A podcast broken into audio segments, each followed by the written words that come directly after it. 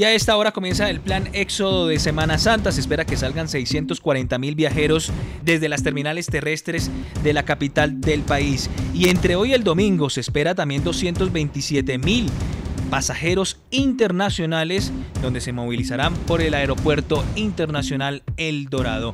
Larry Polanías tiene todo el despliegue de nuestra institución, la Dirección de Tránsito y Transporte, para esta Semana Mayor. Larry.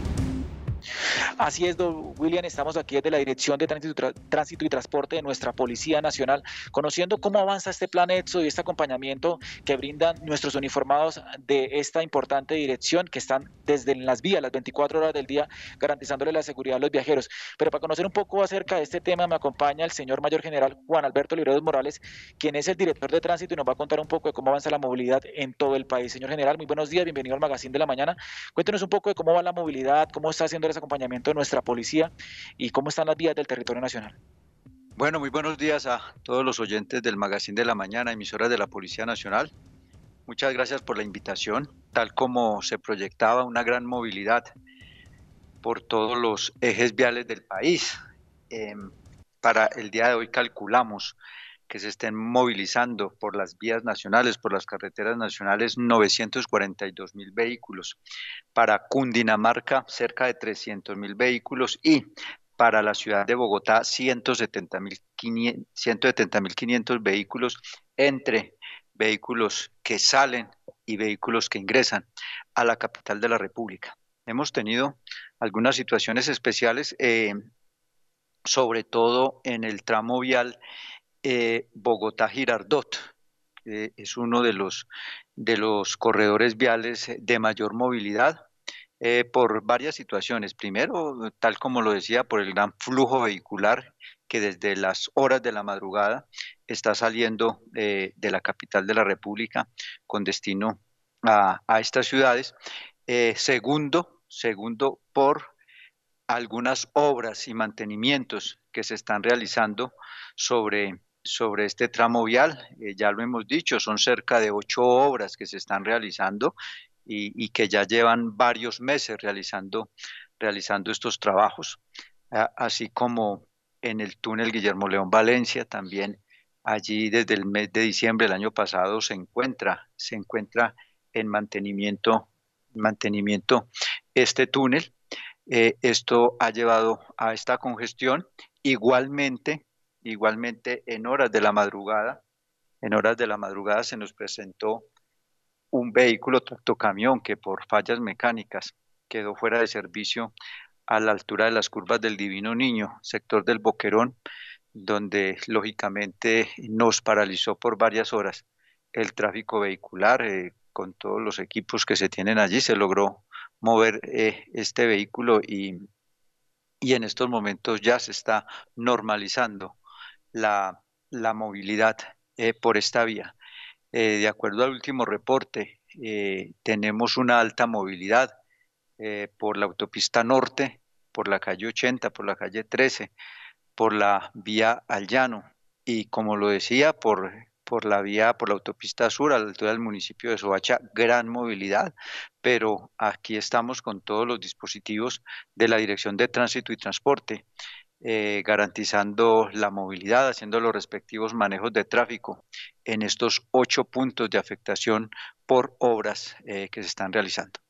Hablemos un poco de las afectaciones eh, nacionales eh, que se han venido presentando, teniendo en cuenta pues las lluvias. Pues afortunadamente pues ha disminuido un poco las lluvias en diferentes partes del país, pero es bueno recordar a nuestros oyentes eh, qué vías están afectadas, oyentes que están preparando ya para salir ahorita en horas de la tarde.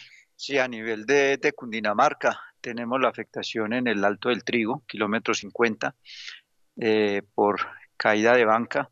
Afortunadamente anoche se terminó la ampliación, la ampliación de, de, este punto y, logra, y se logró habilitar los dos carriles. Pensamos que, que allí, allí ya queda subsanado este tema que nos afectó muchísimo el fin de semana.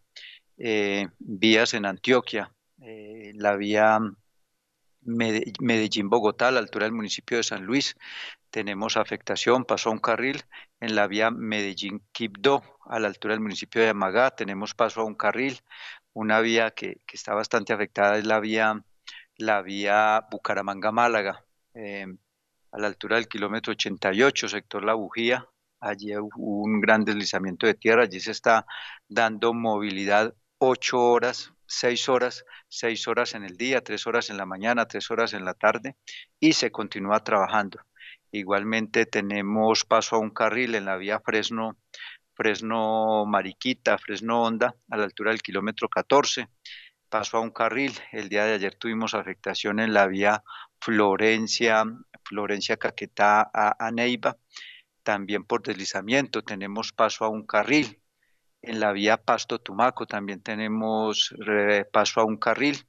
Y, todo esto es por el tema de, invierno seguimos monitoreando los, los diferentes ejes viales, especialmente los de mayor movilidad, como Ibagué, Ibagué Cajamarca, que en días pasados también tuvimos afectación por deslizamientos, y, y especial atención con la vía al llano, la vía Bogotá-Villavicencio. Ah, en todos estos puntos tenemos nuestro personal de la Dirección de Tránsito y Transporte haciendo los respectivos manejos de tráfico. Señor general, hablemos un poco de la restricción de vehículos de carga, que también es muy importante tener en cuenta esto para que la gente pues prevea su viaje y evitar también correr en las vías, que esto es muy importante también que lo tengan en cuenta. Sí, desde el día de hoy tenemos la, la restricción para vehículos de carga desde las 2 de la tarde y hasta las 11 de la mañana. El día jueves desde las 6 de la mañana y hasta las 3 de la tarde el Viernes Santo no tendremos restricción, el día sábado desde las 12 del día hasta las 11 de la noche y el día domingo desde las 10 de la mañana hasta las 11 de la noche.